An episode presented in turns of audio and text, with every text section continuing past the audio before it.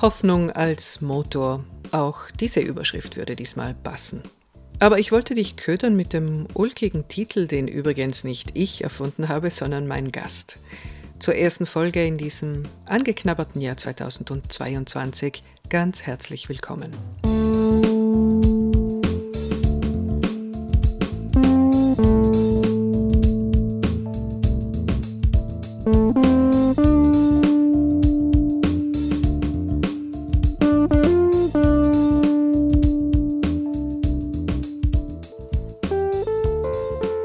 Vielleicht wunderst du dich, dass der Podcast diesmal anders klingt.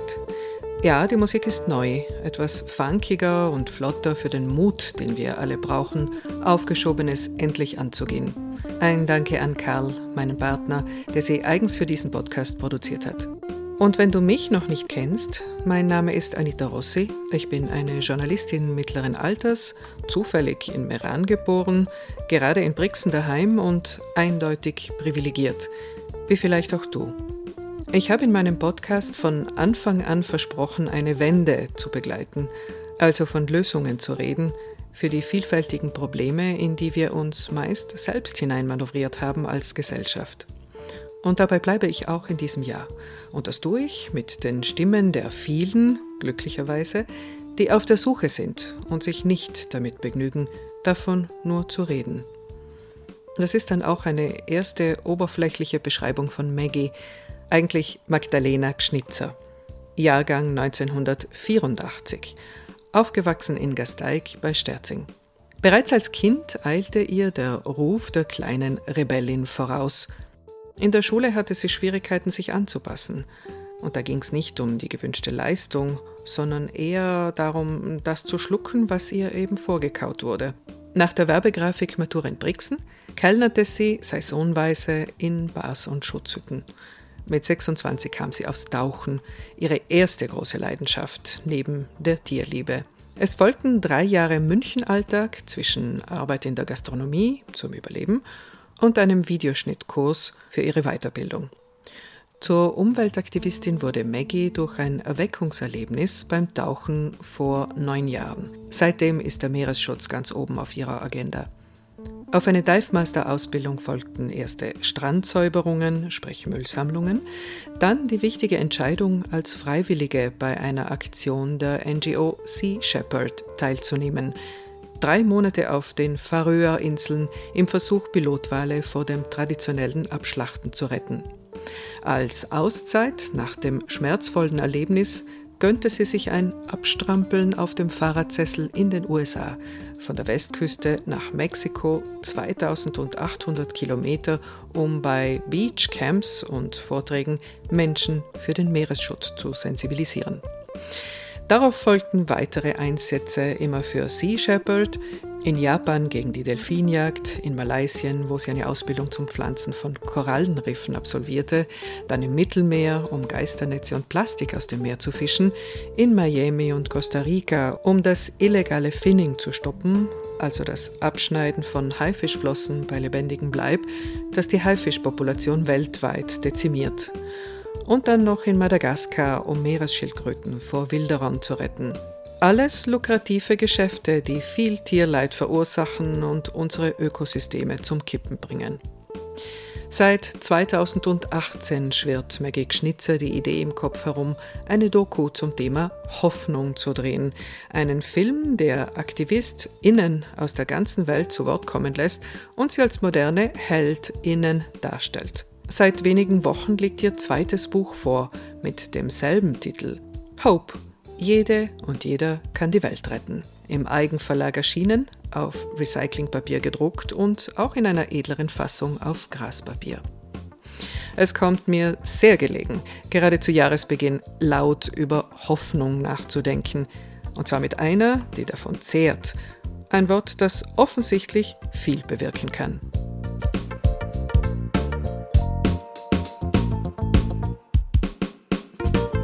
Maggie, als Motto für dein Buch hast du ein ganz bestimmtes äh, Frage-Antwort-Spiel genommen. Ich lese es jetzt vor. Mach das, was du tust, dich und andere in deinem Umfeld glücklicher und zufriedener. Wenn die Antwort Nein lautet, rate ich dringend zu einer Veränderung. So heißt es in deinem Buch als Widmung, als Motto. Das heißt, du willst zu einem authentischen Leben motivieren. Was heißt das aber, authentisch leben für dich? In deinem Buch äh, sprichst du von einem Gegenpol, ein Zombie-Leben. Ja, genau. Ich glaube, äh, dass wir Menschen alle irgendwo in uns einen kleinen Zombie haben. Und äh, dass, dass wir den, das ist wie diese Geschichte vom kleinen Löwen äh, in uns. Es gibt einen Löwen, der eben, äh, es kommt darauf an, welchen Löwen wir füttern wollen. Und das ist beim Zombie genau das Gleiche. Ich habe es einfach mit dem Zombie äh, ausdrücken wollen, weil ich das bei mir so stark wahrgenommen habe, äh, dass ich bestimmte Zeit in meinem Leben einfach der Herde nachgelaufen bin und diesen Zombie damit gefüttert habe, dass ich Dinge tue, die eigentlich nicht meinen Werten entsprechen. Und ich habe das erst mit 28 Jahren begonnen zu sehen, dass ich eigentlich nicht meinen Werten dementsprechend lebe. Und ich glaube, authentisch zu leben heißt, deine Werte kennenzulernen, dich damit zu, auch zu bemühen, herauszufinden, was deine Werte überhaupt sind und dann auch Schritt für Schritt in diese Richtung zu gehen, dass du sie umsetzen kannst. Das heißt dann auch, ähm, das, was ich denke, das, was ich fühle und das, was ich tue, ähm, auch und das, was ich sage, ähm, dass es übereinstimmt. Und das ist ganz wichtig. Wenn es nicht übereinstimmt, dann haben wir immer einen inneren Konflikt. Und genau dieser innere Konflikt, der kann uns eigentlich auch das Leben auf lange Zeit sehr, sehr anstrengend und kaputt machen. Aber damit man überhaupt so weit kommt, wie du jetzt sagst, braucht es eine Art von Läuterungsmoment oder Initiation oder eine Veränderung.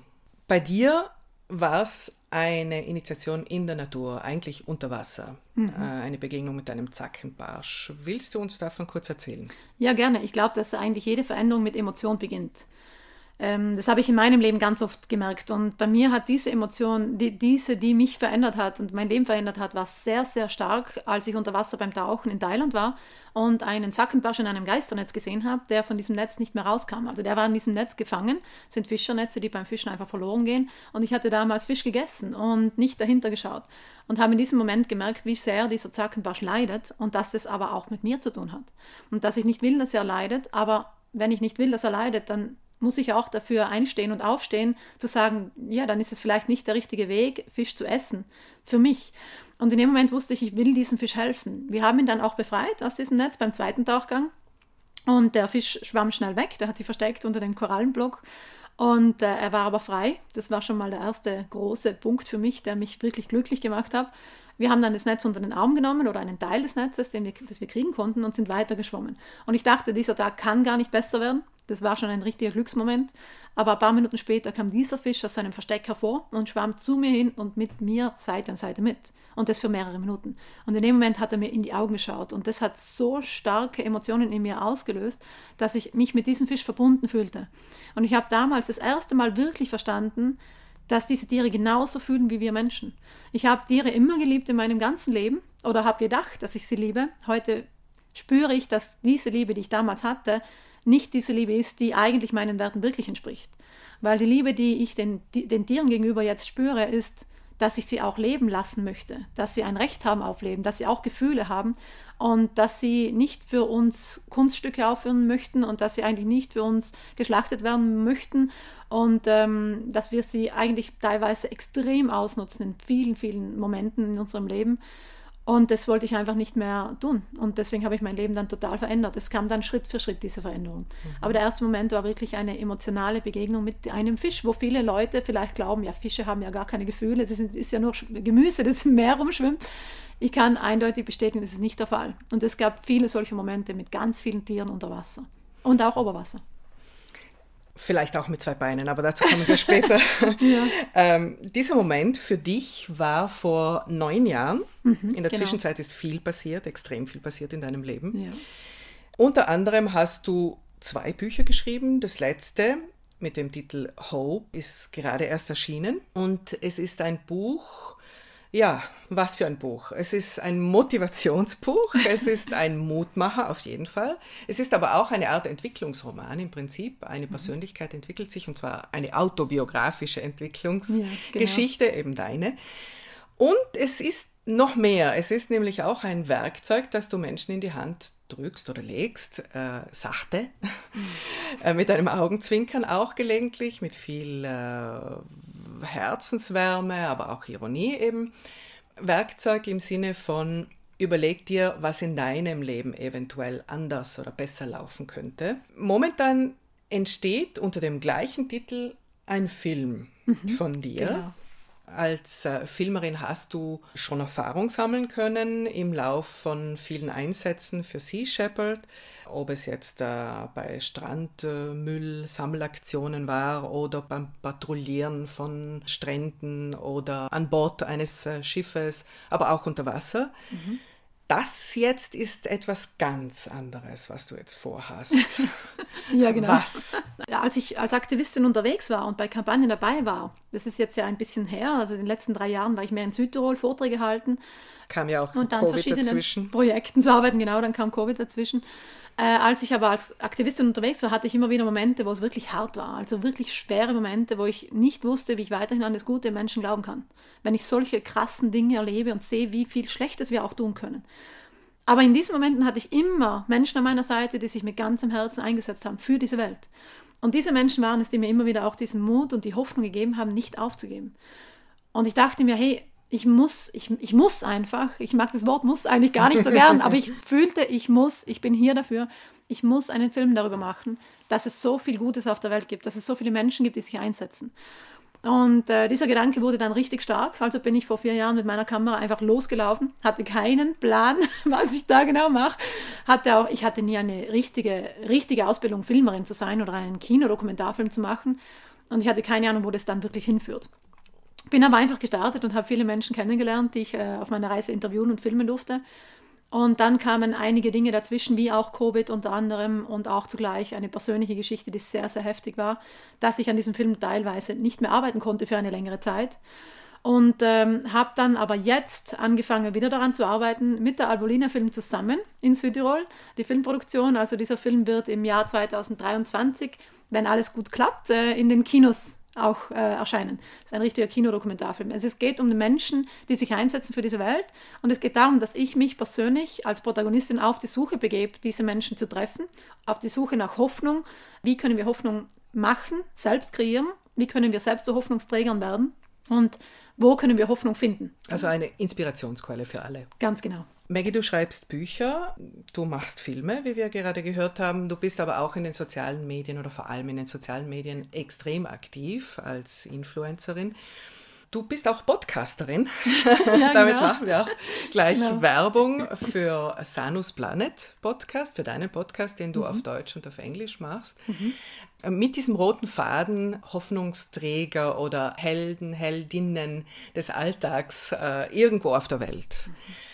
Jetzt frage ich mich, aber nicht nur ich, sondern die meisten von uns fragen sich, kann man denn oder kannst du denn von Aktivismus leben? Wie finanzierst du dich, deinen Aktivismus? Das ist eine gute Frage, die mir auch ganz häufig Jugendliche stellen, die selbst auch aktivistisch möchten, werden möchten. Genau. Und es war nicht einfach. Ich bin jetzt mal ganz ehrlich. Die ersten Jahre habe ich als Aktivistin einfach freiwillig ähm, mich eingesetzt und habe auch für meine Vorträge, die ersten Vorträge, 150 Vorträge in Schulen gehalten, gratis weil das Thema äh, Plastikthematik, Ocean Conservation, also Meeresschutz, Umweltschutz, Tierrechte, Menschenrechte, das war mir so wichtig, das weiterzugeben, dass es mir eigentlich egal war, ob ich dafür bezahlt werde. Ich wollte einfach das Thema rausbringen und habe die Schulen alle angeschrieben. Also am Anfang war das noch nicht so, dass die Schulen gesagt haben, ja, cooles Thema, komm her, wir zahlen nicht dafür. Also habe ich es aber trotzdem gemacht. Das heißt, in der Zeit, als ich nicht als Aktivistin unterwegs war, wo ich auch nichts verdient habe, äh, Vielleicht Klammer auf, Klammer zu, ja. wenn du für Einsätze unterwegs bist, zum Beispiel für Sea Shepherd oder so, da ist mhm. es freiwillig für genau. Kost und Logis. Genau, oder? für Kost und Logis. Und äh, also in der Zeit habe ich nichts verdient. Das heißt, die ersten vier Jahre war ich ungefähr ja, 35 Monate unterwegs, wo ich kein Geld verdient habe. Und in der Zwischenzeit, als ich dann nach Hause kam, zwischen den Aktivisten-Kampagnen, äh, habe ich ähm, Doppelschichten geschoben im Gastgewerbe bei uns in Südtirol. Das heißt, ich habe einfach so viel gearbeitet wie möglich, damit ich mir die nächste Kampagne leisten kann. Ich habe mir kein Geld gespart, ich habe aber auch fast kein Geld gebraucht, außer das Geld für die Kampagnen, weil ich einfach auch keine Wohnung zu zahlen hatte. Ich habe keine Kinder. Ähm, also das spart dann logischerweise auch eine Menge Geld. Äh, das heißt, ich habe das Geld, das ich dann verdient habe, in der Zeit sehr, sehr gut überlegt eingesetzt. Ich habe auch gelernt zu sparen, ich habe gelernt zu verzichten, was für mich heute der größte Luxus überhaupt ist. Also wenn ich bestimmte Dinge nicht brauche oder merke, dass ich sie nicht brauche, nicht kaufen brauche, dann befreit mich das ja total. Und äh, das gibt mir so viel zurück. Da habe ich eigentlich dann aber schon einige Jahre habe ich mir ein bisschen hart getan, weil ich schon viel arbeiten musste in der Zeit, in der ich hier war, um das dann mir leisten zu können. Und dann hat sich angefangen, eben, haben sich begonnen, die Schulen bei mir zu melden, äh, Vorträge zu halten, die dann wirklich auch bezahlt wurden von den Schulen. Ich habe dann Vorträge auch für KVW, für Bildungseinrichtungen gehalten, ähm, habe dann solche Workshops angeboten, äh, habe dann die zwei Bücher jetzt geschrieben, mit denen ich ja auch eine kleine Einnahmequelle habe mache verschiedene Videos, auch mittlerweile für ein paar Firmen habe ich Videos gemacht und mittlerweile darf ich auch als Aktivistin beim Projekt ähm, Sanus Planet arbeiten, wo ich ja auch dafür bezahlt werde, diese Arbeit zu machen. Also mittlerweile kann ich davon leben, aber die ersten Jahre waren nicht ganz einfach. Mhm. Ich glaube, wenn man mit dem Herzen dabei ist, dann kann man alles schaffen. Und äh, wenn wir lernen, ein bisschen äh, einfach auch zu sparen und zu verzichten, wo wir es nicht wirklich brauchen und das Geld dann einsetzen dafür, was uns wirklich wichtig ist, dann schaffen wir auch viel mehr. Prioritäten setzen einfach genau. im Leben. Ganz lustig fand ich deine Eigenbeschreibung äh, im Buch, wenn du sagst, ähm, du bist als Kind eine Neinsagerin gewesen. Also dein erstes, das allererste Wort war Nein. Bist nicht die Einzige als Kind, nur geht, geht dieser rebellische Sinn dann eben auch dieses Regeln brechen wollen oder an die eigenen Grenzen auch gehen und dann an die Grenzen der anderen gehen gern, extrem oft verloren. Du bist heute zur Systemverändererin geworden aus diesem Nein-Kind. Was heißt das für dich? Alles auf den Kopf stellen, weil im Grunde ist es das, oder? Ja, genau, aus anderen Blickwinkeln betrachten, weil ähm, das wissen wir eigentlich ja alle. Wie wir als Kind geprägt werden, das Umfeld, das uns prägt, das macht ja auch unsere Gedanken aus. Das macht aus, wie wir denken über Dinge, das macht aus, was wir wissen über Dinge und was wir eben nicht wissen über Dinge. Und ich glaube, da dürfen wir uns sehr stark öffnen äh, zu beginnen, dahinter zu schauen, weil, weil meine Oma mir bestimmte Sachen immer gesagt hat, heißt es noch lange nicht, dass das richtig ist oder es das heißt auch noch lange nicht, dass es heute noch so ist. Die Zeiten haben sich in den letzten Jahren sehr stark geändert und ich glaube, es ist Zeit, wirklich neue Betrachtungsweisen ins Leben zu holen und äh, mal alles von anderen Blickwinkeln zu betrachten, damit wir auch eine neue Sichtweise ins Leben reinlassen überhaupt. Wir hängen manchmal so stark an unserer eigenen, weil wir einfach emotional damit zusammenhängen, was uns eben immer gesagt wurde. Wenn wir es schaffen, uns da zu öffnen, zu sagen, ja, vielleicht ist das, was ich jahrelang gedacht oder geglaubt habe, ja nicht unbedingt der, die einzige Art und Weise, wie wir dieses Leben leben können, dann ist es schon mal der erste Schritt, sich zu öffnen. Und äh, dann kann extrem viel passieren und dann findet so ein Veränderungsprozess statt. Und dann lassen wir es teilweise auch zu, also sobald wir diesen Schritt zulassen, lassen wir es auch zu, dass wir diese Veränderung ins Leben reinholen und dann auch leben. Das heißt, dass wir neue Werte auch kennenlernen, neue Sichtweisen kennenlernen und diese umsetzen. Und das ist mir auch extrem wichtig. Und das war in den letzten Jahren ein wirklich krasser Veränderungsprozess bei mir, den ich wirklich schrittweise auch selbst betrachtet habe und versucht habe, von außen wieder zu, mich selbst von außen zu betrachten, auch meine heutige Sichtweise immer wieder ein bisschen zu hinterfragen. Hinterfragen ist nicht schlecht, das ist immer gut. Dass nicht mehr Menschen auf die Barrikaden gehen, im Grunde ist es das jetzt, äh, vielleicht wäre eine friedlichere Formulierung angebrachter, aber metaphorisch gesprochen, eben diesen Wandel auch wollen, ihn zulassen, ihn leben, ist es, weil wir Angst vor dies vor Unbekanntem haben, Angst aus unseren Gewohnheiten rauszufallen? Ich glaube schon, der größte Punkt ist meistens Angst. Ich glaube wirklich, dass viele Menschen Angst davor haben, entweder äh, schon, schon allein vom Wort Verzicht. Wenn ich verzichte, habe ich Angst davor, dass ich nicht mehr das kriegen kann, was ich halt immer hatte und was ich gewohnt bin zu haben. Und das kreiert ja schon alleine Angst. Wenn ich aber das, das Wort Verzicht von eben diesen anderen Blickwinkeln aus betrachte und sehe, hey, wenn du aber verzichtest, dann das, das kann doch nicht jeder. Jeder Mensch kann auf dieser Welt gar nicht verzichten, weil viele Menschen müssen einfach nehmen, was sie kriegen können, weil sie nicht viel haben. Wir haben so viel Chance zu verzichten. Das ist eine Wahnsinnschance. Ich glaube, dass Veränderung eine Chance ist, dass wir nicht davor Angst haben müssen, weil eigentlich ist Veränderung das einzige Konstante im Leben. Das ist das Einzige, das immer passiert. Wir können es gar nicht beeinflussen, dass sich die Welt nicht mehr verändert. Und das, die Frage ist halt, in welche Richtung wollen wir die Veränderung mitkreieren? Wollen wir, dass es eine schöne Zukunft wird, eine positive Zukunft, auch für, für uns und für die nächste Generation und für die Tiere und für die Umwelt? Oder wollen wir halt einfach passiv daneben stehen und zuschauen, wie halt die Dinge in den Bach runtergehen? Das ist unsere Entscheidung. Du bist in den letzten, vor allem neun Jahren, ähm, durch dick und dünn gegangen. Mhm. Also es ist eben sehr viel passiert auf deinem Weg zur Veränderung, zu deiner eigenen Veränderung, aber auch zur Veränderung hin ähm, in Richtung Rettung des Planeten, jetzt ganz banal gesagt. Was gibt dir Kraft, mhm. damit du dann erst Inspirationsquelle für andere werden kannst? das ist ganz eine wichtige Frage, weil ich glaube, dass wir manchmal unsere Balance nicht halten. Und zurzeit, ich gebe es auch ganz offen zu, hänge ich auch manchmal ganz extrem. Es sind schon Momente da, wo ich mir denke, wow, okay, wo kriege ich jetzt diese Kraft wieder her, da nochmal wirklich reinzugehen und da voll Power alles zu geben, um diese Welt zu verändern. Also ich habe auch diese Momente. Es ist nicht so, dass ich immer nur hoffnungsvoll und alles ist gut. Es gibt bei mir auch die Momente. Was mir am meisten Kraft gibt, ist meistens mein Hund, meine Familie, mittlerweile auch ein bisschen Musik machen. Ähm, dann gibt es mir voll viel Kraft, dass ich an Projekten arbeiten darf, wo ich wirklich sehe, dass sich so viel verändert und dass ich was... Dass sich was bewegt. Dass ich auch vielen Menschen helfen darf. Durch das Projekt Sanus Planet zum Beispiel. Wir können ganz vielen Organisationen Unterstützung bieten, die ich früher als Aktivistin nicht hatte. Und jetzt darf ich selbst mitentscheiden, wen wir da unterstützen. Und das gibt mir so viel Kraft, weil ich merke, das ist eigentlich genau, warum ich auf dieser Welt bin. Das gibt mir, das, das macht auch Spaß, etwas Gutes zu tun und das sind diese Dinge, die mir immer wieder Kraft zurückgeben. Du schreibst in deinem Buch auch vom Fliegenschiss-Syndrom. ja, genau.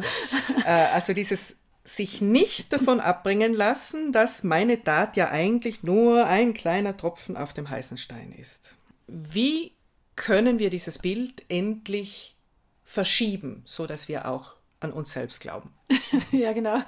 Ich bringe manchmal das Beispiel mit der Fliege, weil wenn wir eine, eine Glasscheibe vor uns haben, also ein Fenster, wo wir rausschauen und da jetzt eine kleine Fliege kommt und die scheißt halt einfach auf die Scheibe drauf, dann äh, wird es uns wahrscheinlich nicht so extrem stören, weil dieser eine kleine Fliegenschiss, der macht ja die, die Scheibe noch nicht so dreckig, dass wir nicht mehr durchsehen.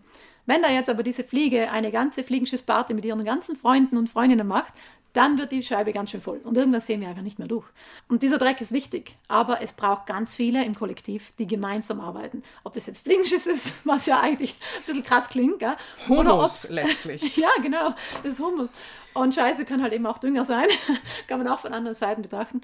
Ich glaube, dass jeder einzelne Mensch es in der Hand hat, Veränderung zu gestalten. Wie groß, wie viel, das liegt in unserer eigenen Hand. Und ich glaube aber auch, wenn wir beginnen bei uns, dann können wir andere Menschen motivieren. Das ist das, was ich mache seit acht Jahren. Wenn ich alleine das anschaue, was ich alleine gemacht habe, das war viel. Aber das verändert nicht die ganze Welt. Was ich aber mithelfen kann, ist, dass ganz viele Menschen auch dabei sind, dass sie motiviert sind, inspiriert sind, auch mitzumachen und dann wird die ganze Welt verändert gemeinsam. Wir brauchen also dieses Kollektiv. Also einer allein kann sehr viel bewegen und kann viele Menschen motivieren. Und genau das ist jetzt das, was ich mache. Und je mehr Menschen dabei sind, umso besser. Und umso größer wird diese Party, diese Fliegenschiss-Party. Oder das Schneeballsystem, jetzt im, im genau. Guten mhm. natürlich ja. gedacht. Hoffnung ist so ein Wort, das wir gerne in den Mund nehmen, das äh, sowohl in Sonntagspredigten dabei ist, als auch in Motivationsbüchern oft zitiert, aber ganz oft zumindest in meinem Kopf, falsch wahrgenommen. Mhm. Äh, denn Hoffnung ist nicht eine Gnade von oben erhalten, ein Geschenk. Hoffnung ist auch, und ich glaube, das kannst du bestätigen, Hoffnung ist auch ganz, ganz schwere Arbeit, mhm. die ich selber leisten muss, damit meine Hoffnung nicht kaputt geht auf dem Weg. Mhm von Verzweiflung, wenn wir gewisse Dinge sehen. Ähm, ich nenne jetzt nur Beispiele, die aus deinem Buch auch sind, damit Menschen vielleicht auch ein bisschen mehr mitkriegen, was äh, sie da zu lesen bekommen in deinem Buch. Also ob das jetzt die Gräuel der Fischfarmen sind oder das Abschlachten von Delfinen oder Walen, die 150 Millionen Plastikmüll in den Ozeanen, äh, das Blabla der Weltklimakonferenzen, das dann ohne Sanktionen bleibt auch. Und auch die rasant fortschreitende Erderwärmung, von der wir äh, momentan durch Covid immer noch zu wenig hören.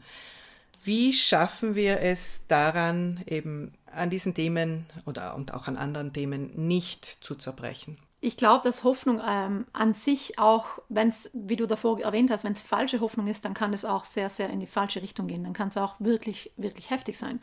Das heißt, es braucht wirklich zuversichtliche Hoffnung und vor allem aktive Hoffnung. Ähm, Hoffnung allein, ähm, also wenn ich mir jetzt vorstelle, ich sitze jetzt auf der Couch und denke mir, boah, ich drehe mal Däumchen und ich habe ja Hoffnung, ist ja alles okay, wird schon alles gut werden, dann wird sich halt auch nichts verändern. Das heißt, wir brauchen diese Aktion, wir brauchen einen Einsatz von uns allen, von jedem einzelnen Menschen.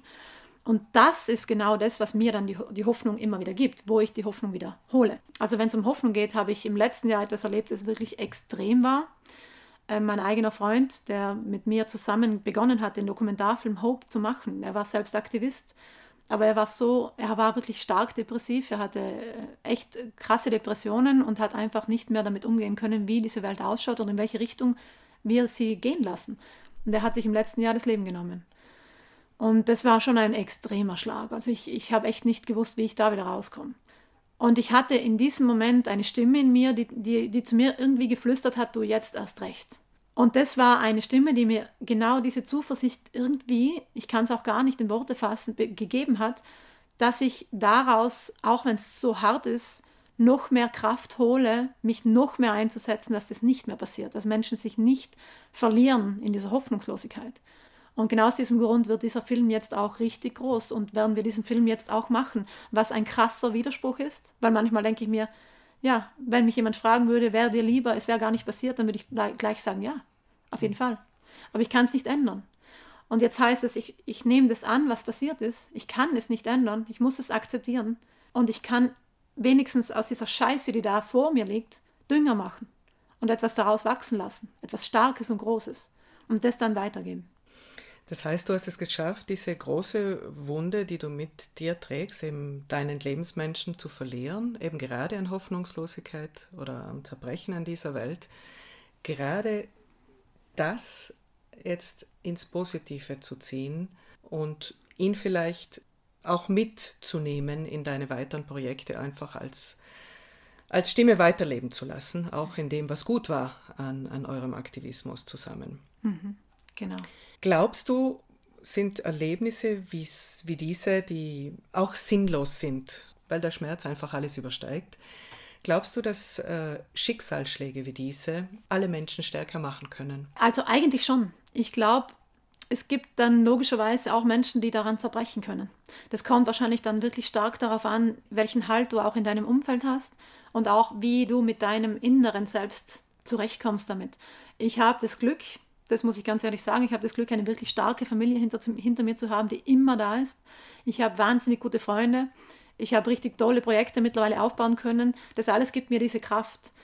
Ich weiß nicht, ob das jeder hat, dieses System um sich herum, diese, diese Hilfe. Und ähm, deswegen kann ich jetzt nicht für jeden sagen, ja, das schafft jeder oder jede. Aber ich glaube, dass es jeder könnte, wenn, wenn wir das Umfeld dementsprechend auch ähm, dafür ja, bereitstellen. Und das ist echt schwer, weil viele Menschen haben dieses Umfeld nicht. Ich merke es auch ganz stark, wenn ich mit Organisationen spreche, die wir gerade unterstützen, durch Sanus Planet zum Beispiel, wie viele krasse Dinge auf der Welt passieren gerade. Und diese Menschen, die wir unterstützen, die erzählen mir von Geschichten, was alles los ist auf der Welt, in Afrika, in einigen Orten zum Beispiel. Es ist heftig. Und ich frage auch diese Menschen immer, wie schafft ihr es, da immer noch Hoffnung zu haben und dran zu bleiben? Und diese Menschen haben auch in sich drinnen diese Zuversicht und dass es einfach gut wird. Vielleicht ist es manchmal eine naive Hoffnung. Äh, ich frage mich selbst manchmal, bin ich naiv, dass ich Hoffnung habe? Aber ich glaube, es ist ein, es ist ein purposeful, ähm, ich weiß nicht, wie man das auf Deutsch sagt, es ist, es ist etwas, das mir genau in diesem Moment hilft, weiterzumachen, das ich brauche und das ich mir aus diesem Grund auch selbst kreiere. Das heißt, wir können das auch selbst machen. Wir können uns diese Hoffnung selbst in uns groß stärken und dann mit Menschen vernetzen, die auch, die sich einsetzen, die auch etwas Gutes für diese Welt tun wollen. Das ist ganz wichtig, ein großes Netzwerk mit Leuten, die aktiv sind.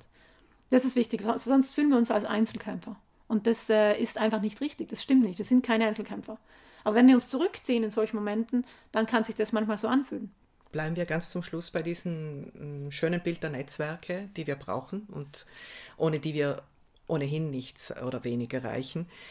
Du lebst deinen Traum, aber du hast jetzt auch ganz konkret ein paar Träume und Träumchen für dieses Jahr und das nächste Jahr, also ganz konkrete Projekte. Seit zwei Jahren arbeite ich mit einer Firma in Südtirol zusammen äh, an einem Projekt, um Plastik zu vermeiden. Und ähm, vor einem Jahr, als das passiert ist mit UN, als mein Freund sich das Leben genommen hat, habe ich mit dieser Firma, habe ich mich getroffen und der CEO von der Firma hat zu mir gesagt, Maggie, wir müssen noch mehr zurückgeben an die Welt. Wir möchten etwas kreieren, wo wir Menschen und Organisationen unterstützen, dass das nicht passiert und die Menschen sich das Leben nehmen, weil sie keine Hoffnung mehr haben. Lass uns eine Foundation gründen und diese Foundation nennen wir Sanus Planet Foundation und dann unterstützen wir ganz viele Organisationen weltweit, finanziell, um Hoffnung zu gestalten. Und das war so genial, was auch hier daraus entstanden ist, aus diesem Schmerzmoment raus. Und, ähm, und das, das hat mir so viel, auch so viel positiven, ja, Weitermachen, Mut gegeben.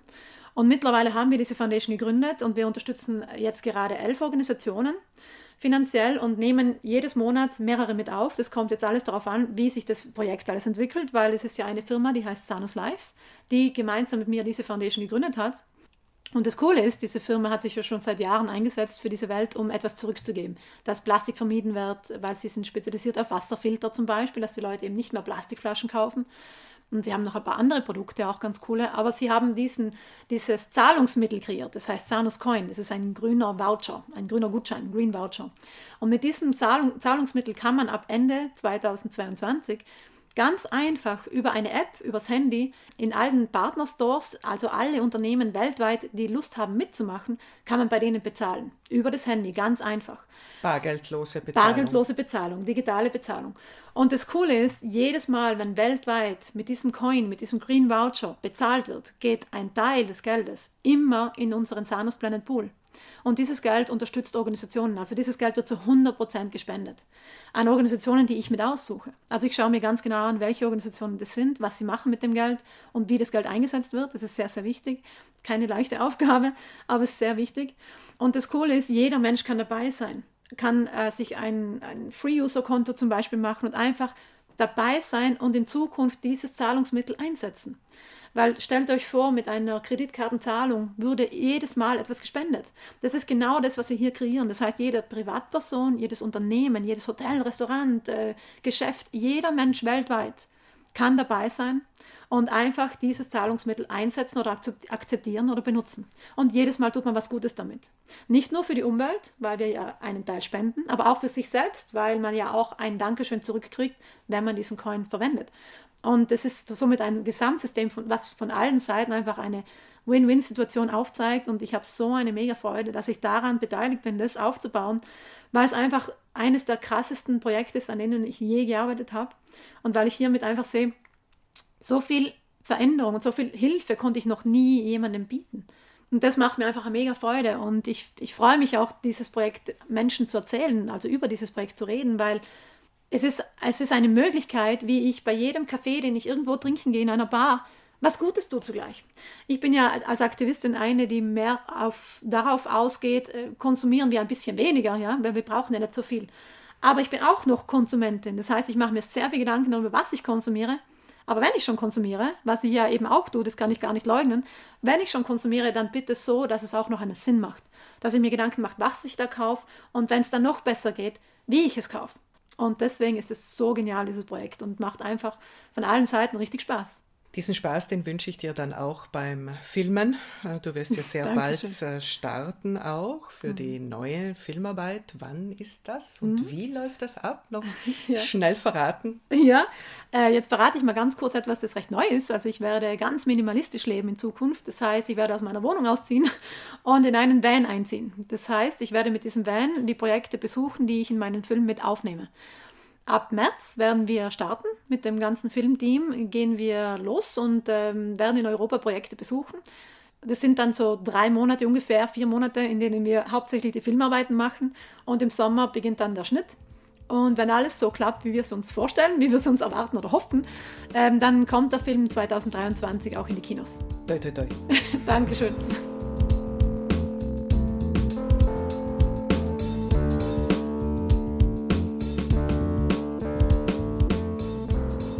Du hörst Maggie wieder, wenn du ihren Podcast abonnierst und auch reinhörst.